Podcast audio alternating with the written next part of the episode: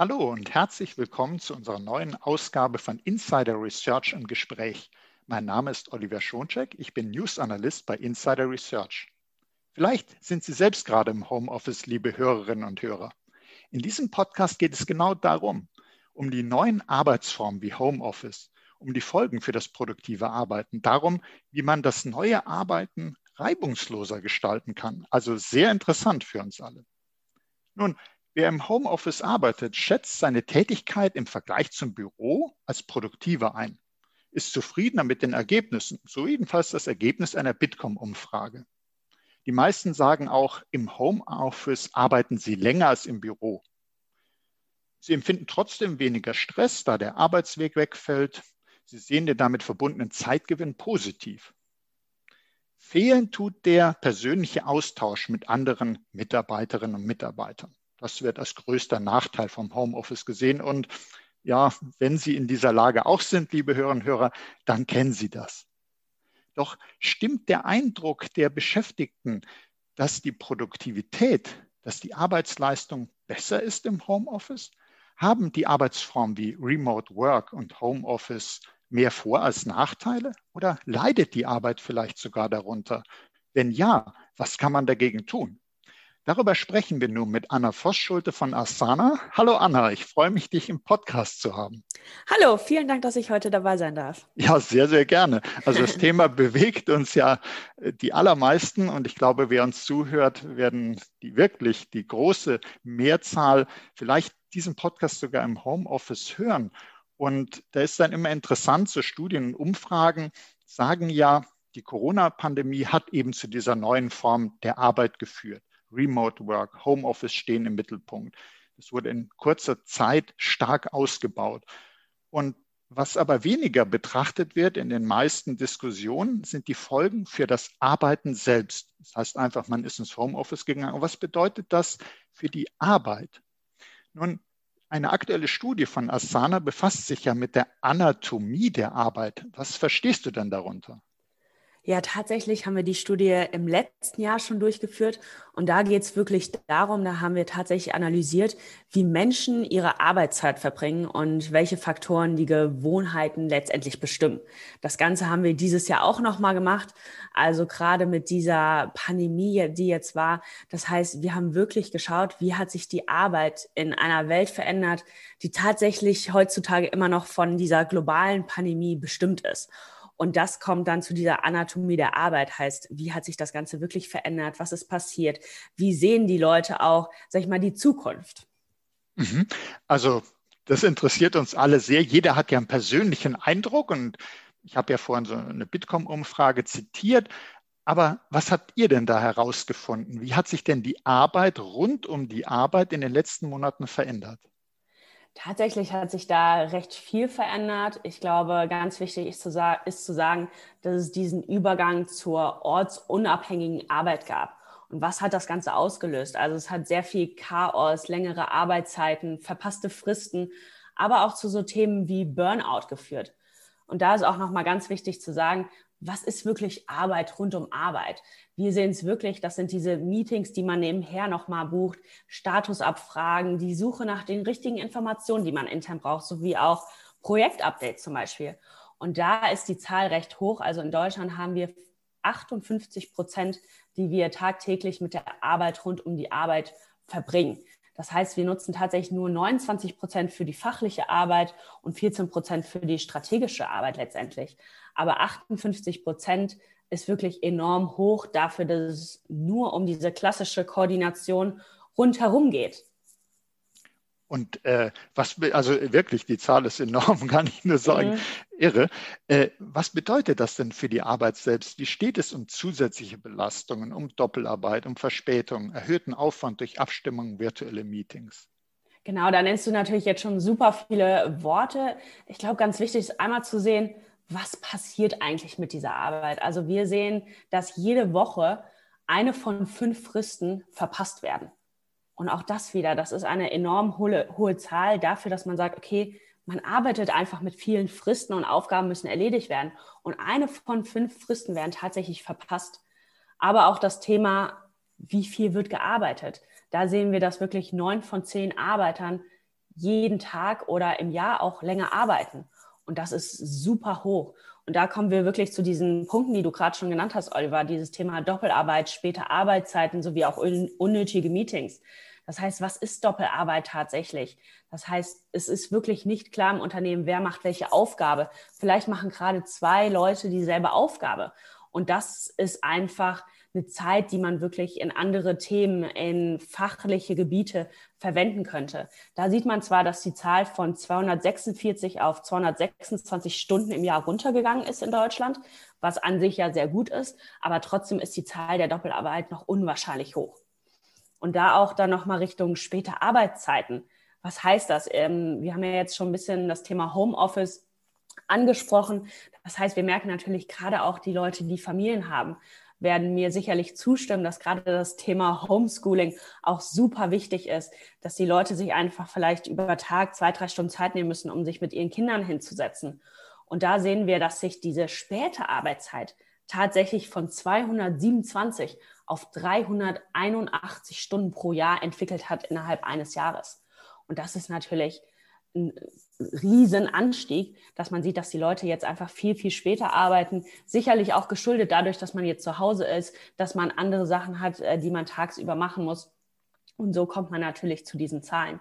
Und als letztes möchte ich noch kurz auf diese unnötigen Meetings eingehen. Die hat man, ich glaube, die kennt jeder am Ende des Tages. Und gerade durch dieses Thema Homeoffice hat sich das natürlich in diese klassischen Online-Konferenzen verwandelt. Das heißt, Oliver, vielleicht stimmst du mir dazu. Ich kenne es immer, wenn meine Kollegen äh, mich anschreiben, kurz mal eine Frage ha haben. Das heißt, sie setzen, wir setzen trotzdem 30 Minuten Meeting auf für eigentlich nur eine kurze Frage, die schnell geklärt hätte werden können. Das heißt, Absolut. auch da hat man wieder dieses schnelle, unnötige Meeting, aber eine halbe Stunde der eigentlichen Zeit verloren. Und da sehen wir auch wieder, dass ähm, 2019 waren die unnötigen Meetings bei 120 Stunden pro Jahr. Wobei 2020 waren das schon 157 Stunden pro Jahr, die man damit verbracht hat. Und da geht man auch Richtung, wie verändert sich diese Arbeitswelt, wie muss sich das Ganze auch wandeln. Und ich glaube, Unilever ist da ein super Beispiel. In Neuseeland haben die jetzt gerade zum Beispiel ihre Viertageswoche eingeführt. Und da sieht man, dass dieser Wandel einfach jetzt auch gerade beginnt durch diese globale Pandemie, durch das Thema Homeoffice, ähm, wie man tatsächlich diese Themen wie Doppelarbeit, späte Arbeitszeiten, unnötige Meetings, diese Belastung einfach ähm, verändern kann. Also äh, der Eindruck, den auch ich natürlich habe, man hat irgendwie noch mehr Meetings als früher, eben genau. ja, weil, äh, weil man einfach meint, glaube ich, äh, das lässt sich so einfach organisieren und äh, niemand muss sich fortbewegen, kann man die Anzahl der Meetings erhöhen. Aber die Frage ist eben immer, was bringt das für die Produktivität oder belastet das nicht zusätzlich noch? Und äh, wenn du sagst, äh, ihr habt äh, zusätzliche Belastung festgestellt, Doppelarbeit, Verspätung, erhöhter Aufwand durch die Abstimmung, dann ist es ja wohl so, dass, die, äh, dass man das nicht mehr so machen kann wie früher, dass man vielleicht die Tür aufgemacht hat vom Büro und hat geguckt, ah, da läuft der und der vorbei und sagt dann, hier, ähm, wie ist denn dieser Punkt? Oder ich, man geht, es gibt ja so dieses äh, Management by Walking Around, wurde das ja früher mal genannt, dass äh, ein Manager, eine Managerin durch, durch den Betrieb geht und dann fragt, wie ist denn bei dir, bei dir, bei dir? Das funktioniert halt so nicht mehr. Und klar, sowas beeinflusst die Produktivität. Äh, nur man denkt eben oftmals, glaube ich, und deshalb ist das ganz wichtig, dass wir da heute darüber sprechen, man denkt eben gar nicht äh, daran, dass für die Erbringung einer Arbeit eben andere Arbeit noch erforderlich ist, eben mit dem Abstimmen. Wir wissen es eigentlich, aber wir denken nicht dran, wenn wir die Produktivität äh, betrachten. Und wenn wir jetzt mal Deutschland anschauen, ihr habt ja verschiedene Länder betrachtet, ist es denn in Deutschland irgendwie anders als in anderen Ländern? Ist da irgendwas besonders gut oder besonders schlecht geworden?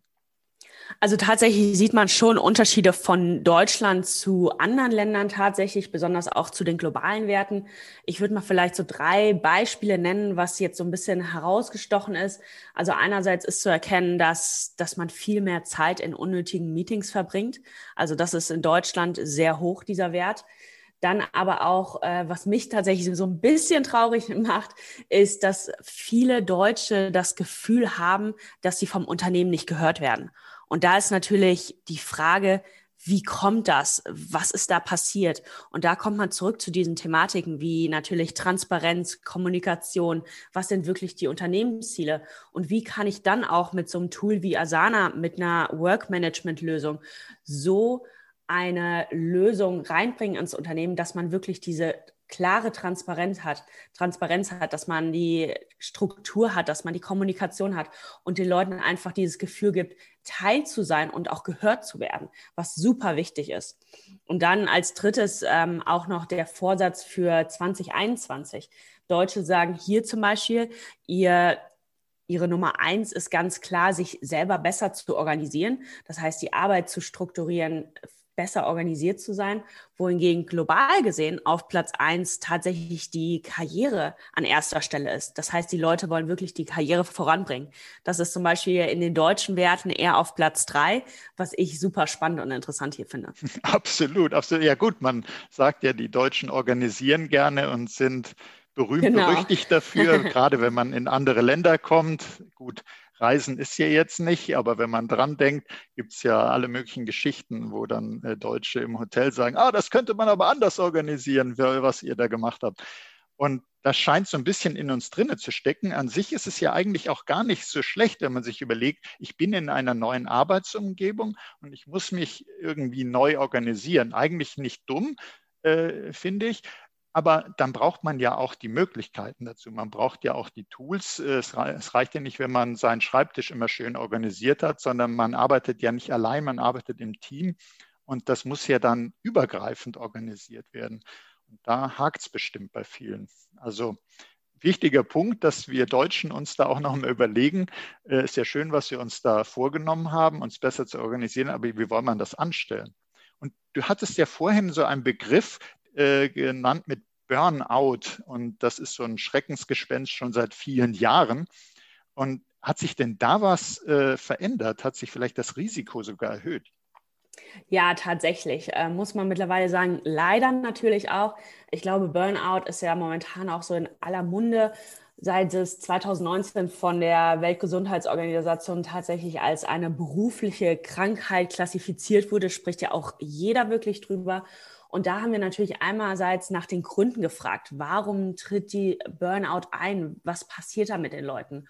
Und da haben sich so drei Punkte herauskristallisiert, was einerseits die Überlastung ist. Das heißt, wir sehen, dass die Wissensarbeiter wirklich 90 Prozent länger arbeiten wie vorher. Und das ist natürlich eine wahnsinnig hohe Zahl. Und da sieht man dann auch, wo diese Überbelastung tatsächlich auch herkommt. Dann ein zweiter Punkt ist tatsächlich die Schwierigkeit, nach der Arbeit abzuschalten. Ich glaube, das kann jeder so ein bisschen oder das hat, fühlt jeder so ein bisschen nach. Dadurch, dass natürlich viele von zu Hause arbeiten, im Homeoffice sind, hat man wirklich nicht diese Grenze, wann hört die Arbeit auf, wann fängt die Arbeit an. Und das ist natürlich super schwer, dann wirklich auch abzuschalten und zu sagen, nein, jetzt ist mein Privatleben, jetzt arbeite ich gerade nicht mehr.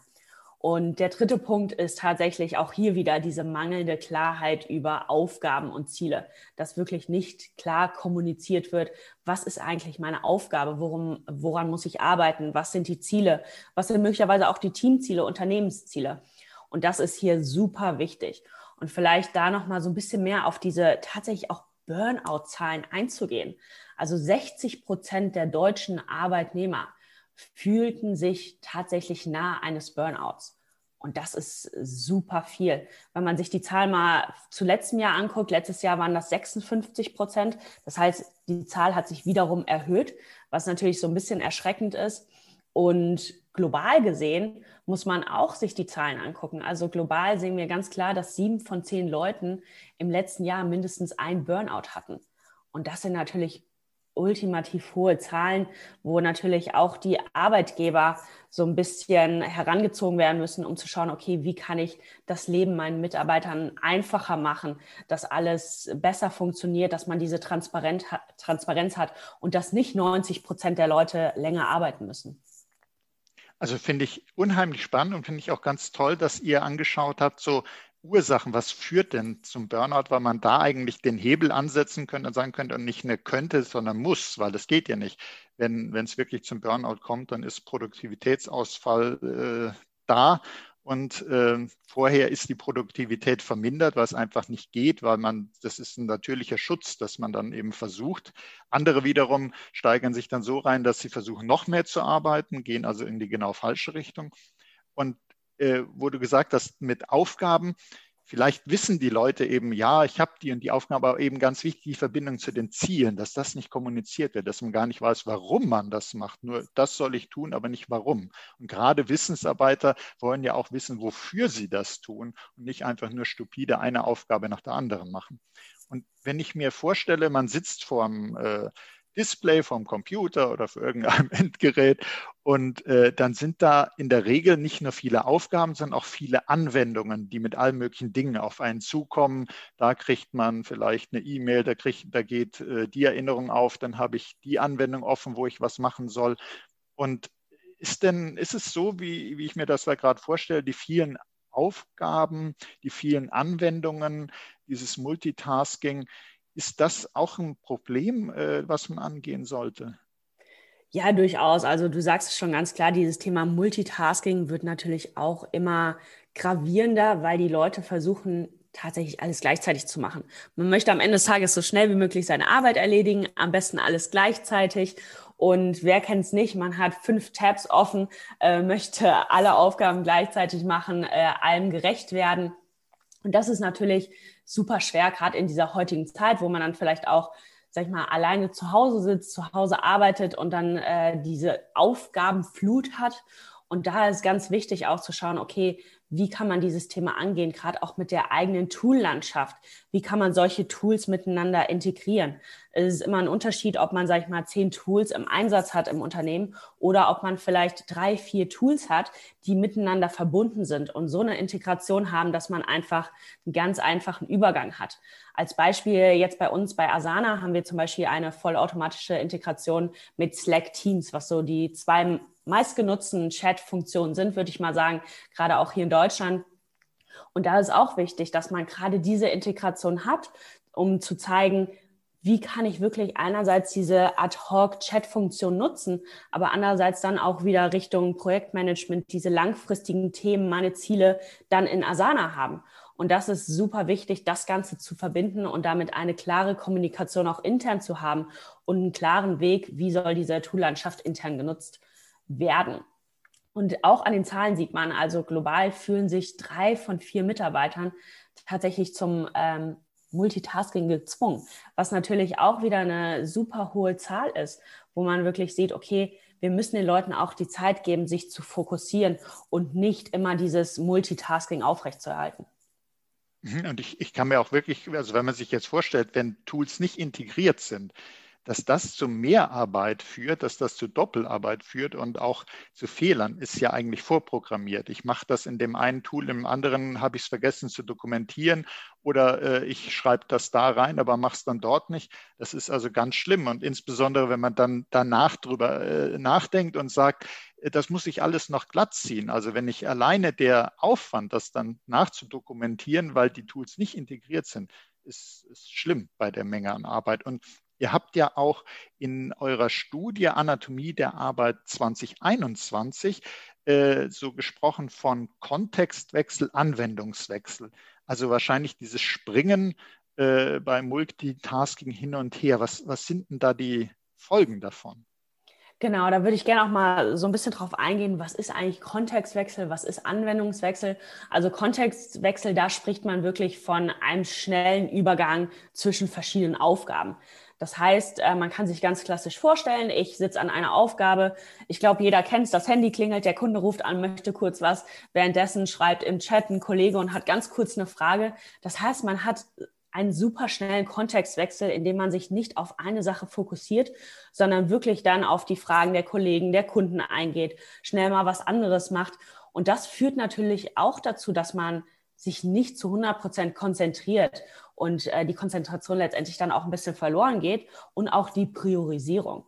Und da ist ganz klar die Empfehlung, dass man sich Zeitblöcke frei hält, dass man sich Zeit im Kalender blockt, um wirklich gewisse Aufgaben zu erledigen. Und da hilft auch zum Beispiel Asana dabei, die Leute zu unterstützen, dass man wirklich nicht diesen immer stetigen Kontextwechsel hat, sondern sich auch mal fokussieren kann. Also einerseits haben wir eine Fullscreen-Funktion, wie wir es so schön nennen. Das heißt, man kann wirklich sich nur auf diese eine Aufgabe konzentrieren, die man vor sich hat. Andererseits haben wir einen Nicht-Stören-Modus, wo man wirklich sagen kann, okay, ich möchte mich jetzt auf diese spezifische Aufgabe konzentrieren und möchte von keinem anderen gestört werden, auch in Asana nicht. Ich möchte nicht meine Inbox sehen, etc. Und das ist einfach super wichtig, damit man seine Aufgaben dann auch letztendlich schnell und natürlich konzentriert erledigen kann. Und auf der anderen Seite hat man so diesen Anwendungswechsel, da hatten wir, Oliver, ja eben gerade schon drüber gesprochen, äh, mit diesen verschiedenen Tools. Das heißt, umso mehr Tools natürlich intern genutzt werden, zwischen mehr Anwendungen wechselt man. Und wir sehen ganz klar, dass ähm, viele Leute gerade immer diesen Blick auf den Posteingang haben oder andere Kommunikationsanwendungen. Das heißt, man hat tatsächlich immer den Blick, ah, passiert gerade was anderes, muss ich eher was anderes machen? Und das lenkt natürlich dann auch immer davon ab, wenn man einerseits zwischen den Tools switchen muss, also ähm, wechseln muss, oder aber auch immer diesen Posteingang im Blick hat, um zu schauen, okay, was kommt gerade rein. Du hast uns ja da schon einige Tipps sozusagen gegeben, was man anders machen sollte. Und äh, teils sind es Dinge, die man als äh, Beschäftigter, als Beschäftigte in der Hand hat, teils muss aber auch die Unternehmensführung was ändern. Kannst du uns da vielleicht auch mal sagen, was sollte die Unternehmensführung denn anders machen, bei der Mitarbeiterführung sich ändern? Und wie kann denn das Workmanagement helfen, dass die Produktivität nicht so gehemmt ist? Was sollten da Unternehmen beachten?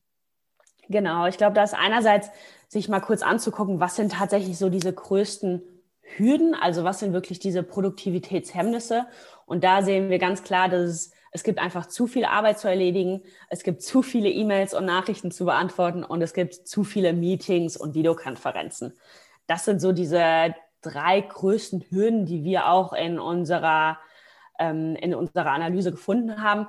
Und da ist natürlich auch gerade der Mitarbeiterführung ähm, das vorzulegen und zu schauen, okay, wie kann man hieraus einen Plan machen? Wie kann man hier mit einem Work-Management-Tool die beste Lösung finden, um letztendlich auch hier wieder die Klarheit zu schaffen, die Transparenz zu schaffen, die Prozesse so zu optimieren, dass einfach nicht mehr diese Mehrarbeit, dieses Thema Work around Work ähm, stattfindet dass man wirklich sagt, okay, wir optimieren die Prozesse. Und da sehen wir auch Statistiken, wie man jährlich bis zu sieben Wochen sparen kann, dadurch, dass man diese Prozesse optimiert. Und das sind Themen, die natürlich gerade die Mitarbeiterführung ähm, dann mit so einem Work-Management-Tool angehen kann. Also wenn du da jetzt gerade gesagt hast, sieben Wochen, das ist wahnsinnig viel, nicht nur aus Sicht sozusagen von uns, äh, die äh, sozusagen als Wissensarbeiter da äh, sich überlegen, ah, sieben Wochen Zeit, das ist enorm, sondern als Unternehmen, was das bedeutet, Personalkosten, die, die damit verbunden sind. Irre. Ja, auf jeden ähm, Fall. Wenn, wenn wir jetzt, es wird immer gesagt, die neue Form des Arbeitens neue Art des Arbeitens und dann kommt das Wort Homeoffice. Das alleine ist es ja nicht wie, wie sollte denn das, äh, klar, das gehört dazu, aber das ist der Ort, wo es stattfindet. Ähm, wie, wie, sollten denn Unternehmen die neue Art zu arbeiten organisieren? Was, was empfiehlst du für einen Neustart? Und nicht nur der Neustart, wenn man sagt, ja, den haben wir ja eigentlich schon gemacht, das ist, das läuft, sondern es geht ja darum, das, was jetzt läuft, besser zu organisieren. Auch das ist ein Neustart. Genau, ist natürlich immer schwer zu sagen. Ich glaube, einerseits ist ähm, zu sehen, wir befinden uns natürlich immer noch in dieser globalen Pandemie. Das heißt, keiner weiß so wirklich, wo geht's hin. Aber ich glaube schon, dass diese Arbeitswelt sich recht flexibel entwickeln wird. Das heißt, es wird Unternehmen geben, die vollkommen im Büro sein werden. Es wird Unternehmen geben, die sagen, wir, sie machen zu 100 Prozent, äh, 100 Prozent nur noch diese Homeoffice-Verträge. Es wird aber auch dieses System geben, dass man zwischendurch im Büro ist, zwischendurch von zu Hause arbeitet. Und das Thema Reisen kommt natürlich dann auch noch dazu, wenn wir wieder alle raus dürfen, die Kunden besuchen können, die Partner besuchen können. Auch das ist natürlich dann wieder on top. Und da stellt sich natürlich die Frage, wie gestaltet sich die Zukunft? Und diese wird, glaube ich, sehr, sehr flexibel sein. Und da ist natürlich die Frage, wie kann man hier eine Lösung schaffen oder sag ich mal, im Unternehmen das Ganze so schaffen, dass man die verpassten Fristen minimiert, dass man die Überstunden minimiert, dass man am Ende des Tages eine einfache Zusammenarbeit hat, dass die Leute sich besser abstimmen äh, können, aber man somit aber auch eine schnelle Zielerreichung hat. Und das kann man letztendlich nur schaffen mit dem Einsatz äh, von Asana, äh, einem Work-Management-Tool, wo man wirklich diese komplexen Strukturen reinpacken kann. Und da ist ganz egal, ob die Leute jetzt unterwegs sind zum Kunden, ob die Leute im Homeoffice sind, ob die Leute im Büro sind letztendlich. Man muss ein System schaffen, dass egal wo die Leute sind, dass sie perfekt zusammenarbeiten können und dass solche Themen wie Burnout, Transparenz, klare Ziele, Struktur und Organisation damit reingefasst werden. Und das kann mit einem Work-Management-Tool definitiv ähm, umgesetzt werden. Ja, super. Also wir werden in den Show Notes zu dem Podcast auf jeden Fall äh, Links reinpacken, dass man sich das auch nochmal angucken kann, was da Asana macht. Und wir haben jetzt viele gute Tipps bekommen, finde ich, sowohl für uns Beschäftigte als auch äh, für die Unternehmensleitung äh, wie man denn die Unternehmensprozesse eigentlich äh, anpacken sollte, um so neue Arbeitsformen richtig einzubinden, wir müssen uns darauf einstellen, Homeoffice wird bleiben, das äh, normale Büro wird bleiben, wird zurückkommen, Reisen wird zurückkommen. Es wird, muss alles flexibel sein und da braucht man natürlich eine Lösung, die das alles abbildet. Und deshalb möchte ich mich herzlich bedanken für die spannenden Insights zu der Studie und für deine Hinweise, Anna. War sehr, sehr spannend. Dankeschön. Und ich habe zu danken. Sehr gern. Und herzlichen Dank auch für Ihr Interesse, liebe Hörerinnen und Hörer, ob Sie jetzt im Homeoffice sind, unterwegs im Büro, ganz gleich. Und seien Sie auch das nächste Mal dabei, wenn es heißt Insider Research im Gespräch. Das war Oliver Schoncheck von Insider Research im Gespräch mit Anna Voss-Schulte von Asana. Herzlichen Dank, Anna.